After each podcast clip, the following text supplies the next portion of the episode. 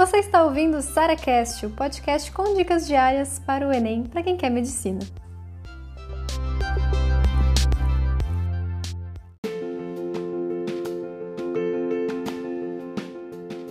Qual é o melhor método de memorização? Vamos lá, eu sempre falo para vocês da técnica ADP, é o um nomezinho bonitinho para aprender, primeiro lugar. Então, a primeira coisa que a gente faz para memorizar qualquer coisa é entender aquela coisa, porque se não faz sentido na nossa cabeça, não adianta, não vai decorar. Então, a primeira coisa é a gente compreender a matéria, a gente aprender aquilo ali e depois entra na fase de memorização. Então, não atropela as coisas, não, não sai decorando simplesmente a matéria, porque não vai funcionar. A segunda letrinha do ADP é a letra D, de decoreba, agora sim, tá? Então depois que a gente aprendeu, a gente vai entender o que, que a gente não consegue memorizar de cara, sabe? Porque quando a gente entende, a gente já consegue decorar muita coisa. Quando faz sentido, a gente não precisa dessa fase, entendeu? Mas tem coisa que não adianta, né? Você pode entender tudo, mas sempre tem uma decorebinha pra gente fazer. Essa é a fase de decoreba. E é aqui que entram as técnicas de associação. Associação é quando você junta alguma coisa que você. alguma coisa nova que está aprendendo agora, alguma coisa que você já conhece. E pode ser assim, qualquer coisa mesmo. Uma palavra, uma lembrança, uma imagem, sei lá, alguma coisa que faz você lembrar daquele. daquela matéria, certo? Daquela coisa que está decorando.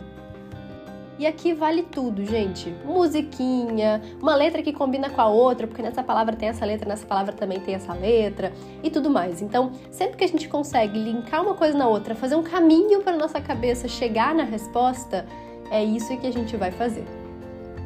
Eu não sei se assistiram Mother Family, mas tem um episódio que ele estava tentando lembrar o nome das pessoas. Ele é vendedor, então ele precisa decorar o nome de todo mundo. E aí ele fazia umas associações muito engraçadas, e é essa brincadeira mesmo. E acho que ele queria lembrar o nome de um cara, e aí falou que, ah, tinha uma blusa escrita não sei o quê, e essa blusa lembra, sei lá, piquenique, e o nome dele é Nick, entendeu? Então ele juntou piquenique com Nick e lembrou que era Nick.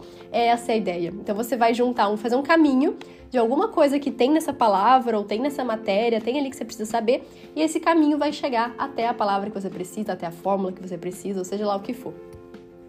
E a última letrinha de ADP é P de praticar. Então não tem jeito, sabe? Quando a gente usa isso só no mundo da teoria, a gente não vai conseguir memorizar de fato. Porque quando a gente pratica, a gente coloca em ação. E aí sim, aí, aí acabou. Você vai conseguir decorar qualquer coisa, porque a prática também é uma prática em relação ao tempo, sabe? Não adianta nada você fazer 30 mil exercícios no único dia, se que amanhã você vai esquecer.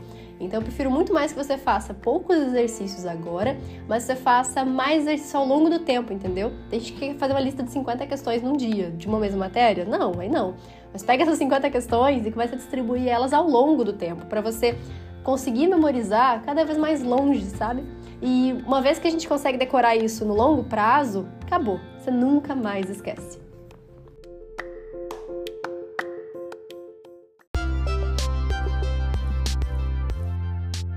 Você ouviu mais um SaraCast, o podcast com dicas diárias para o Enem.